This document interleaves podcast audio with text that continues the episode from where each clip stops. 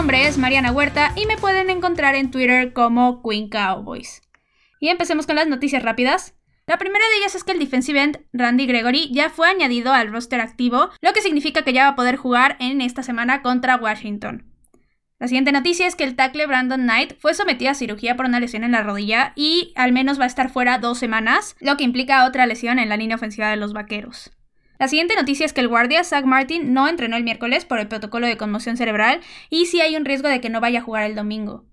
Igualmente, el defensive end Aldon Smith tampoco entrenó el miércoles por una lesión en el cuello y el jueves estuvo limitado, pero al parecer él sí va a poder jugar el domingo y no es nada grave. Y por último, el equipo firmó para el roster activo al safety Steven Parker, que proviene del Practice Squad. Y esas fueron todas las noticias rápidas, así que empecemos con el tema de hoy. Los Cowboys vienen de dos semanas muy complicadas en las cuales no solamente se presentaron lesiones muy importantes, sino que el equipo perdió rumbo, perdió liderazgo y básicamente lo poco bueno que tenía también se está perdiendo poco a poco. Pero todavía faltan muchos partidos en la temporada y el equipo sigue siendo el primer lugar de la división y para el nivel de competencia que hay ahorita en la NFC East, los Vaqueros todavía tienen muchas posibilidades de estar en los playoffs. Pero justo para el nivel que mostró en el último partido, si no se quiere sufrir una humillación en el partido de Wild Card, se tiene que subir el nivel lo antes posible y mejorar radicalmente en todos los aspectos. Esta semana es la oportunidad perfecta para subir el ánimo del equipo con una victoria, ya que es un juego divisional y es definitivamente más sencillo que el de Arizona, en cuestión de talento sobre todo, hablando del rival. El partido de esta semana es contra Washington en Washington a las 11 de la mañana hora de México, eso es porque hay cambio de horario. Aquí los Cowboys van a visitar a Washington en lo que será el primer juego contra ellos en la temporada. Una victoria aquí para los Vaqueros implicaría meramente en números alejarse de los otros equipos en la pelea por la división, pero una derrota por parte de los Cowboys pondría a Washington con el mismo récord que los Vaqueros y cerraría esta pelea justamente. Aparte, aquí es un partido donde la rivalidad de ambos equipos es enorme y es prácticamente indispensable que los Cowboys ganen para no acabar con la moral y el ánimo del equipo y básicamente de todos los aficionados. Primero hablando un poco de la historia de los Cowboys contra Washington, los Vaqueros lideran la serie con 73 victorias, 45 derrotas y 2 empates, y es más que evidente por los números que les acabo de decir que los Cowboys han dominado históricamente a los que antes eran Redskins, ya no más. Y este dominio se ha mostrado los últimos años, ya que las últimas ocho veces que se han enfrentado los vaqueros a ellos, han ganado en siete ocasiones y solamente en el primer partido de la temporada de 2018 logró Washington pegarle a los Cowboys. La temporada anterior, en las dos ocasiones que se enfrentaron, realmente Washington nunca estuvo cerca de conseguir la victoria y lo más cercano que estuvieron fue anotando primero en el primer partido de la temporada, pero fuera de eso realmente los Cowboys tuvieron el control en prácticamente todo momento y ganaron por marcadores bastante aplastantes, como el 47-16 en el último partido de la temporada 2019 en el cual a pesar de que ya no afectaba en nada los resultados para los playoffs, los Cowboys jugaron excelentemente bien y terminaron apaleando a Washington, que desde el principio de la temporada era un equipo que estaba muy mal parado. Y empecemos entonces a hablar del rival justamente. Desde la temporada anterior y todo el offseason Washington ha estado en reconstrucción y lo va a seguir estando ya que aún les falta mejorar bastantes posiciones en su equipo, encontrar su forma de juego y prácticamente se tienen que buscar una identidad porque ni nombre tienen, pero tampoco es que estén en un nivel tan bajo como el de los Jets, por ejemplo.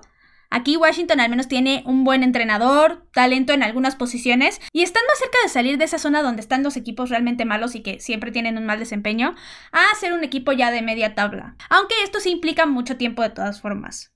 Primero, antes de empezar la temporada, nadie daba crédito a Washington, pero en el primer partido terminaron sorprendiendo bastante, ganándole a Filadelfia, los cuales supuestamente tenían un nivel bastante superior al fútbol team, y las cosas terminaron resultando a favor de ellos.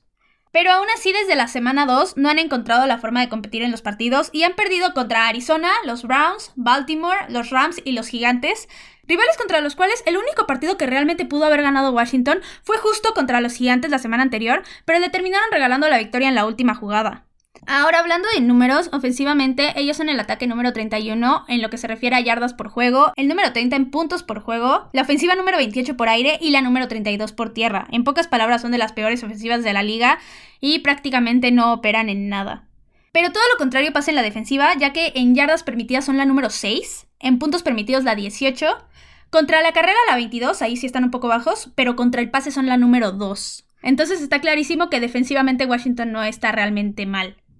Ahora hablando específicamente de sus jugadores, primero tenemos al coreback Kyle Allen, Justo en esta posición la temporada no la empezó Kyle Allen, empezó Dwayne Haskins, pero Ron Rivera, el head coach del equipo, decidió sentarlo desde el cuarto partido y dejar que Kyle Allen tomara el puesto, y terminó nombrando a Haskins el tercer coreback, después de Alex Smith, que es el segundo coreback, lo cual para mí es una decisión bastante precipitada y mal tomada. Lo único que muestra es que Ron Rivera nunca tuvo confianza en Dwayne Haskins, el cual no estaba teniendo un tan mal desempeño en ese momento. Realmente no sabemos cuáles fueron los verdaderos motivos de Ron Rivera para quitar a Dwayne Haskins y pasarlo hasta el tercer coreback, pero eso es algo que nosotros no nos incumbe tanto. Y lo que realmente nos incumbe es hablar de Kyle Allen, que es el que va a terminar jugando. Él lleva jugados dos partidos en la temporada, pero en el primero prácticamente salió muy temprano en el juego, ya que le dieron un golpe en la cabeza. Entonces no cuenta básicamente. Entonces vamos a pasarnos solamente en el desempeño del partido anterior en el cual tuvo 280 yardas, dos touchdowns y una intercepción, pero tuvo bastantes errores en el partido, los cuales le terminaron al final de cuentas costando la victoria a Washington. Ahora hablando de los corredores del fútbol team, ellos tienen a Antonio Gibson, que es novato, y a McKissick, pero prácticamente su juego terrestre es inexistente. En todos los juegos ambos apenas han rebasado las 50 yardas en un partido, lo cual no habla nada bien de su juego terrestre. Ahora sí también la defensiva de los Cowboys contra la carrera no es nada buena, pero esto no es definitivamente una prueba difícil para los vaqueros y deberían de poder contenerlos. Y hablando de la que para mí es la mejor arma ofensiva de Washington, por muchísimo. Él es el wide receiver Terry McLaurin. Él es el líder receptor del equipo hasta el momento. Pero tampoco ha brillado para el talento que tiene. Su temporada anterior, que fue la de novato justo, tuvo 919 yardas y 7 touchdowns y hasta el momento en esta temporada ha acumulado casi 500 yardas y un touchdown, lo cual si hablamos de su talento se queda bastante corto. Él es un receptor que me agrada bastante justo en esta cuestión, pero el equipo en el que está no le ayuda en nada, no tiene otros compañeros receptores que le ayuden y tampoco tiene un coreback que le ocupe a su favor y explote al máximo su potencial. De todas formas, la defensiva secundaria de los Cowboys tiene que tener mucho cuidado con él porque en una de esas ya se te escapó y te anotó con un pase profundo. Ahora pasemos a hablar de la defensiva de Washington, que justo es lo bueno que tiene el equipo. Primero hablando de la línea ofensiva, es absolutamente lo mejor que tienen. Llevan 16 capturas en la temporada, de las cuales solamente 3 pertenecen al linebacker y al safety, y las otras 13 sí son completo mérito de la línea defensiva. El novato Chase Young es de esos jugadores imponentes a los cuales cualquier jugador ofensivo le tiene que tener muchísimo respeto por el talento que tiene, ya que en cualquier momento ya te cayó encima y ya te capturó o te detuvo atrás de la línea de golpeo. Y aunque se perdió dos partidos, él hasta el momento ya tiene 2.5 capturas. También los linieros Sweet y Ryan Kerrigan ya tienen tres capturas cada uno. Y considerando que la línea ofensiva de los Cowboys está absolutamente llena de lesiones, este es el punto con el que más daño podría causar Washington y al que más ventaja lógicamente le debería de sacar. Y por último vamos a hablar del cornerback Kendall Fuller. Él solo ha jugado cuatro partidos en la temporada, pero ya tiene cuatro intercepciones. Aquí Andy Dalton tiene que tener muchísimo cuidado en que disminuya sus pases malos que lanzó en el partido anterior, porque cualquiera de esos podría terminar en intercepción, y definitivamente lo menos que necesita el equipo son más turnovers. Ahora pasemos a hablar del entrenador de Washington, él es Ron Rivera. Él llegó justo a Washington en esta temporada después de haber estado desde 2011 a 2019 en Carolina. Él en su carrera como head coach tiene un récord de 80 ganados, 71 perdidos y un empate, lo que da un porcentaje de efectividad de 53%. Y él básicamente en las nueve temporadas que estuvo con los Panthers los llevó en cuatro ocasiones a postemporada e incluso en 2015 llegaron al Super Bowl en la temporada de MVP de Cam Newton, pero no pudieron ganar ese juego.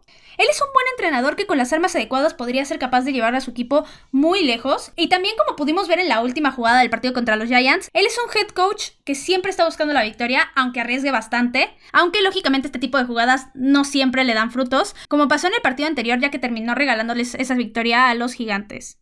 Ahora veremos qué puede hacer con el equipo que tiene en este primer enfrentamiento contra los vaqueros. Ahora hablando de los pros y contras que tiene Washington, primero los pros. Realmente el mayor pro que le veo, si no es que el único, es que tienen una gran defensiva que sí le puede causar mucho daño a los Cowboys, sobre todo con su línea, ya que la línea ofensiva de los Vaqueros está pasando por un muy mal momento y cada vez se llena más de lesiones, y esto lo podrían aprovechar completamente bien. Y obviamente están enfrentando una de las peores defensivas de la liga, lo cual siempre va a ser una ligera ventaja o algo que puedes utilizar a tu favor. Aunque, justo pasando los contras, la ofensiva de Washington no opera absolutamente nada. Y como dije, aunque van a enfrentar una de las peores defensivas de la liga, eso no quiere decir que puedan anotar gracias a eso. Básicamente tu ofensiva también tiene que saber moverse y ganar yardas y conseguir primeros sedieces para poder llegar a esa zona de anotación. También ellos suelen cometer bastantes errores que si la defensiva de los Cowboys está bastante concentrada podría aprovechar 100% y tomar el control del juego desde el principio, cosa que no se ha visto en ninguno de los partidos de los Cowboys en toda la temporada. Ahora también su defensiva contra la carrera no es tan buena, como vimos es la número 22, y aquí los Cowboys podrían aprovechar completamente esta situación y conseguir muchas yardas y puntos por esa vía. Y ahora sí, pasando a hablar de nuestro equipo, los vaqueros, como ya dije, están pasando por un muy mal momento y básicamente tienen problemas en todas las áreas, ya sea en la ofensiva, defensiva, equipos especiales. Pero lo que todavía es más preocupante es que perdieron a su líder y se nota bastante porque están empezando a surgir problemas en los vestidores y así va a estar muy difícil que se pueda ganar partidos y que se pueda salir adelante básicamente. Se viene de un partido muy difícil en el cual Arizona apaleó completamente a los Cowboys y lo único que se vio de los vaqueros fueron errores y que tienen problemas muy muy graves y que si no los arreglan lo antes posible van a llevar al equipo a un punto el cual es demasiado negativo y va a ser muy difícil que salgan. Hasta ahorita los Cowboys siguen siendo el primer lugar de la división, como ya había mencionado, pero solamente han conseguido dos victorias contra equipos que solo llevan una victoria en la temporada. La lesión de Dak Prescott afectó mucho más de lo que se pensaba a la ofensiva y a todo el equipo entero, el cual en lugar de estar más motivado pareciera que perdió toda la motivación que tenían, lo cual es bastante grave, pero eso voy a hablar un poco más adelante. Y ahora, basándonos solamente en números, la ofensiva aún no se ha movido a pesar de que la actuación del partido anterior fue bastante mala. En yardas siguen siendo la número 1, en puntos es la número 10, por tierra es la número 23 y por aire siguen siendo la número 1 igual. Pero aquí es donde realmente sirve ver los juegos y no solamente los números, porque sí cambió bastante la ofensiva y no se vio para nada bien como se veía con Dak Prescott. Básicamente no operaron absolutamente nada. Y pasándonos al otro frente, defensivamente siguen muy mal. Punto. O sea, en yardas permitidas son la número 27, en puntos permitidos la número 32, contra la carrera la número 31 y contra el pase la número 18. Lo cual nada más nos muestra que es una de las peores defensivas de la liga, si no es que la peor. Ahora, pasando a hablar de una cosa un poco más positiva, voy a hablar de los jugadores que podrían destacarse en este partido. Y voy a empezar por Zeke Elliott, y les voy a decir por qué. Porque él tiene muchísimo que demostrar en este juego. Simplemente tiene que verse que ya no va a cometer los errores tan costosos que han cometido con los balones sueltos. Tiene que verse como un líder para el equipo y lo más importante, tiene que ser el motor de esa ofensiva. Sin él va a ser muy difícil que Andy Dalton pueda establecer bien su juego aéreo y que se le facilite mucho más, ya que la línea ofensiva está mal. Entonces lo que te conviene es tener un buen corredor que al menos engañe un poquito a la defensiva que tienes enfrente y que te ayude a hacer jugadas de play action que sean efectivas al final de cuentas. Como mencioné hace unos momentos, la parte más débil de Washington en la defensiva es contra la carrera, entonces lo lógico es que el plan de juego esté basado obviamente en esto. Y es por esto que Zeke lógicamente debería tener muchos más acarreos que en los partidos anteriores y al fin tener un buen partido porque es algo que no hemos visto en toda la temporada. Ahora otro jugador que creo que también se puede destacar más o menos por las mismas razones que Zeke Elliott es Michael Gallup, pero justo por el lado de que el partido anterior no fue nada bueno para él y es por esto que su actuación debe mejorar en esta semana. Él en el partido contra los Giants mostró una muy buena conexión con Andy Dalton, sobre todo en ese último drive, y por esto es que creo que puede aparecer esta conexión otra vez y darle muchas buenas recepciones a los Cowboys. Ahora pasando a hablar del lado de la defensiva, tengo dos hombres que justo deben demostrar en este partido que pueden liderar a esa defensiva básicamente. El primero de ellos es Jalen Smith. Él es el tipo de hombre junto con DeMarcus Lawrence que debería de levantar la mano y decir, ok, yo voy a liderar esta defensiva. Mi entrenador no lo está haciendo, entonces yo puedo al menos motivarlos para que hagan un buen trabajo y tratar de que todo se vea más o menos ordenado. Entonces, lo que son Jalen Smith, de Marcus Lawrence y un poquito Aldon Smith, no lo estoy contando aquí porque él realmente sí ha tenido un buen desempeño en la temporada, no ha sido súper excelente, pero ha estado mejor que ellos dos. Pero digamos que ellos tres lo que pueden hacer es aprovechar la situación de la línea ofensiva de Washington para presionar al coreback en todo momento y conseguir alguna captura y tal vez algún error, entiéndase balón suelto o algún pase mal lanzado que termine siendo interceptado, y ya con esto darle una jugada grande al equipo. Ahora hablando un poquito más personal de, Marcus Lawrence, él no ha tenido una buena temporada y es momento de que desquite su salario de que ya y que justo empiece a generar estas jugadas grandes para la defensiva porque hacen muchísima falta y se supone él es el líder de la defensiva y debería de ser el hombre que hace este tipo de jugadas. Ahora pasando a hablar de las mayores incógnitas del equipo, voy a empezar con las lesiones. El partido anterior, Zach Martin salió del juego por el protocolo de conmoción cerebral y no entrenó el miércoles, como ya les había mencionado. Y justo su ausencia sí sería muy grave para el equipo. Él es el único buen hombre ahorita en la línea ofensiva y sin él prácticamente ya no hay línea ofensiva. Olvídense de eso y va a estar muy difícil para la ofensiva de los vaqueros que puedan operar. También Leighton Manderesh estuvo fuera del campo en varias jugadas en el partido anterior y tomando en cuenta que acaba de regresar de una lesión, debe de tomárselo con calma porque tampoco conviene que se vuelva a lastimar o que se agrave su lesión y que quede fuera toda la temporada. Y por último, también como les mencioné al inicio del episodio, Aldon Smith no entrenó el miércoles y estuvo limitado el jueves. Pero en su caso no es tan grave su ausencia ya que sí hay suplentes que pueden hacer el trabajo al menos decente Pero eso no quita que Aldon Smith esté siendo el mejor hombre de la defensiva ahorita, y para lo malo que está en general todo el equipo, perderlo sí sería un grave problema. Ahora voy a empezar a hablar de la línea ofensiva, y esta semana la línea perdió a otro hombre con el tackle Brandon Knight, quien estaba supliendo a Tyron Smith, aunque al parecer Cam Irving va a regresar esta semana de su lesión y él estará tomando justo el puesto de left tackle que dejaría Brandon Knight. Ahora, si se lesiona Zach Martin, lo estaría supliendo Connor McGovern, quien lo hizo bastante bien en el partido anterior. Y desde el principio de la temporada yo estaba diciendo que lo metieran, que le dieran más snaps, que quitaran a Connor Williams. Y es por esto que no me preocupa tanto que él sea el suplente de Zach Martin. Ahora, también en la línea ofensiva siguen estando Connor Williams y Terrence Steele, los cuales no han tenido para nada un buen desempeño en esta temporada. Entonces, en pocas palabras, básicamente la línea está en serios problemas y esto no es secreto de nadie, ya no estoy descubriendo el hilo negro. O sea, sin una buena línea ofensiva en la NFL, no va a operar tu ofensiva en general. Tu ataque no va a funcionar y no vas a poder generar puntos, ni avanzar, ni absolutamente nada. Ahora sí voy a dedicar un tiempo a hablar de Randy Gregory. Él esta semana va a ser su primer juego desde que lo suspendieron y yo en lo personal no soy muy fan de él justo por su situación de indisciplina, pero eso no quita que sea sumamente talentoso y que pueda causar bastante impacto en el equipo. Él, por lo que han dicho sus compañeros de lo que han visto en los entrenamientos, lo han visto literalmente más grande y más fuerte, eso es lo que han dicho, y con muchísima energía. Y esperemos que contagie justo esta actitud a sus compañeros y logre causar impacto en cada jugada que esté, porque urge que la defensiva se empiece a hacer notar y que genere pérdidas de balón. Ahora voy a hablar del tema que creo que es realmente importante para que los vaqueros puedan mejorar y lo que realmente está teniendo al equipo en un nivel bastante bajo y es el cocheo. Absolutamente ningún coach lo está haciendo bien, empezando por John Facel, el coordinador de equipos especiales. Básicamente los equipos especiales no han dejado de cometer errores de concentración, sobre todo en cada partido. Cada juego ocurre que en despejes de patadas hay menos hombres de los Cowboys de los que deberían estar en el campo y obviamente con este tipo de errores el equipo se termina poniendo en desventaja. Aparte, lo único destacable que han hecho en todo el año han sido los dos goles de campo para conseguir las dos únicas victorias del equipo. Ahora, ofensivamente hablando, Kellen Moore está mostrando muchos errores en la selección de jugadas porque no se muestra nada de variedad. No hay nada de creatividad, son muy predecibles las series ofensivas y básicamente elige jugadas muy erróneas en situaciones claves, lo cual termina poniendo al equipo en una situación bastante negativa y no termina logrando las jugadas realmente decisivas del partido. Y también, hablando de los entrenamientos, justamente no se ha visto que Kellen Moore haya corregido los errores de los turnovers en la ofensiva, y esto está ocasionando demasiados problemas para que la ofensiva pueda funcionar, y justo le está regalando muchos puntos al rival. Ahora, hablando defensivamente, todo lo que ha hecho Mike Nolan ha estado completamente mal. El equipo defensivo está muy mal entrenado y no corrige absolutamente nada en los entrenamientos. Básicamente lo único que tengo que decir de Mike Nolan es que no encaja en el equipo y ahora sí que thank you next, bye, ya es suficiente, los Cowboys no lo necesitan y mientras más se tarden en deshacerse de él, el equipo no va a mejorar.